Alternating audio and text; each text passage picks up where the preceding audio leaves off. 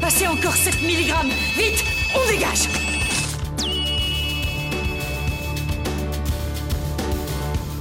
La Minute qui Sauve, Géraldine Dro, Loïc Judo.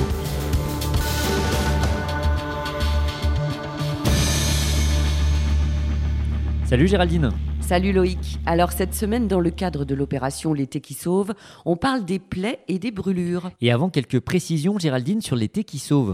Oui, l'été qui sauve, vous le savez, c'est l'opération de sensibilisation et de formation aux gestes de premier secours qui se déroule tout l'été du 21 juin jusqu'à la journée mondiale des premiers secours en septembre.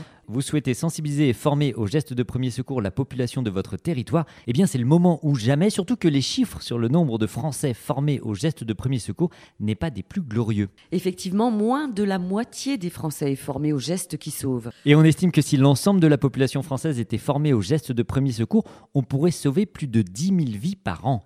Et ces gestes, on les pratique rarement sur des inconnus. Vous avez raison Géraldine, 8 fois sur 10, on effectue ces gestes sur des personnes que l'on connaît. Ce sont nos proches, notre famille, nos enfants ou notre collègue de travail. Et si par exemple on prend le cas de l'arrêt cardiaque, on a aujourd'hui en France 2% de chances de survie si une personne est victime d'un arrêt du cœur. Eh bien figurez-vous que si une personne fait les bons gestes de premier secours, on multiplie par 20 ses chances de survie et on passe à 40%.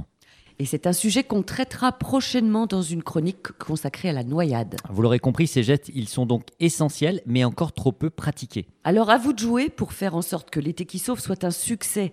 Comme d'habitude, toutes les infos, kits de communication sont disponibles sur l'intranet de la Croix-Rouge française, www.intranet.croix-rouge.fr. Revenons-en à présent à notre sujet de la semaine, les plaies et les brûlures. Ah oui, dans les petits bobos de l'été, les plaies arrivent généralement sur le podium. On court, on s'égratine légèrement le genou en tombant et on a une petite plaie généralement simple. Alors une plaie simple, c'est une petite coupure superficielle, une éraflure qui va saigner peu. Alors là encore du bon sens et quelques principes. On ne désinfecte que quelque chose qui est propre. Donc avant d'appliquer votre antiseptique préféré, il faut nettoyer la plaie. Et pour ce faire, lavez-vous les mains et rincez abondamment la plaie à l'eau courante, avec ou sans savon, en s'aidant d'une compresse si besoin pour enlever les souillures. Le lavage à l'eau avec du savon permet d'éliminer la plupart des germes qui pourraient provoquer une infection. Ensuite, désinfectez la plaie à l'aide d'un antiseptique et protégez la plaie par un pansement adhésif. Ce dernier évitera à la plaie d'être à nouveau souillée. Et pensez également à vérifier votre vaccination contre le tétanos. Alors quand consulter un médecin pour une plaie simple? Si dans les jours qui suivent, il y a l'apparition d'une fièvre, d'une zone chaude, rouge, gonflée ou douloureuse, pas de doute, la consultation médicale s'impose. Et puis, si jamais la plaie n'est pas si simple que ça Effectivement, une plaie sera considérée comme grave en fonction de trois critères. Le premier critère, c'est son mécanisme. Cela peut être un objet tranchant ou perforant, une morsure, des projectiles. Le deuxième critère, c'est sa localisation, notamment au niveau du thorax, de l'abdomen ou de l'œil. Et enfin, troisième critère, son aspect, une plaie déchiquetée, écrasée, des plaies multiples, et bien entendu les plaies hémorragiques qui seront toujours considérées comme des plaies graves. Et alors, quelques bons réflexes à présent Face à une plaie grave, installez la personne dans la position où elle se sent le mieux, généralement allongée, sauf pour les plaies thoraciques où la personne se sentira mieux assise. Ne retirez jamais un corps étranger, ça risquerait de provoquer un saignement. Et enfin, si la plaie saigne, suivez la règle des 3A, appuyez, allongez, alertez. Appuyez en intercalant notamment un linge propre entre la plaie et votre main.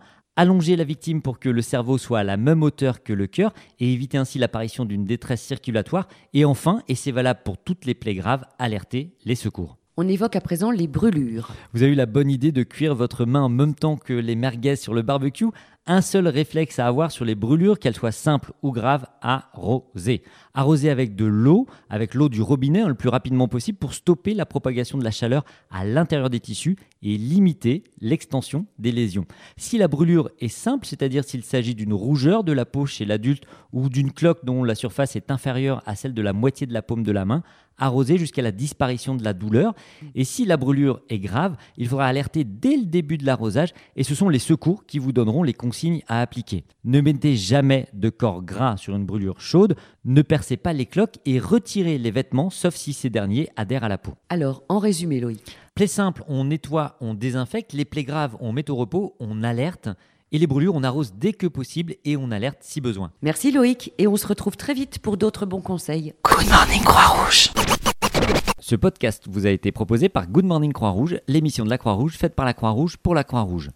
Retrouvez-nous sur vos plateformes de podcast préférées et abonnez-vous. À bientôt.